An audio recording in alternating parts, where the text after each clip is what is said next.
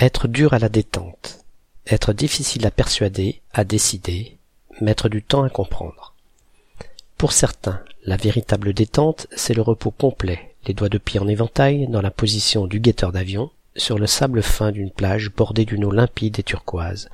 pendant que la brise agite les branches des cocotiers et que le doux bruit régulier des vagues entretient une agréable somnolence que seul le cri du goéland viendra parfois perturber.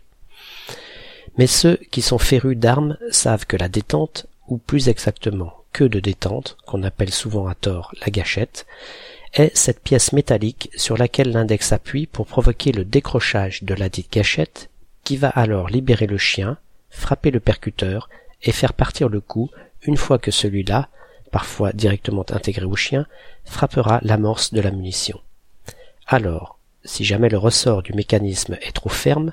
la détente est dure et l'arme est plus difficile à déclencher.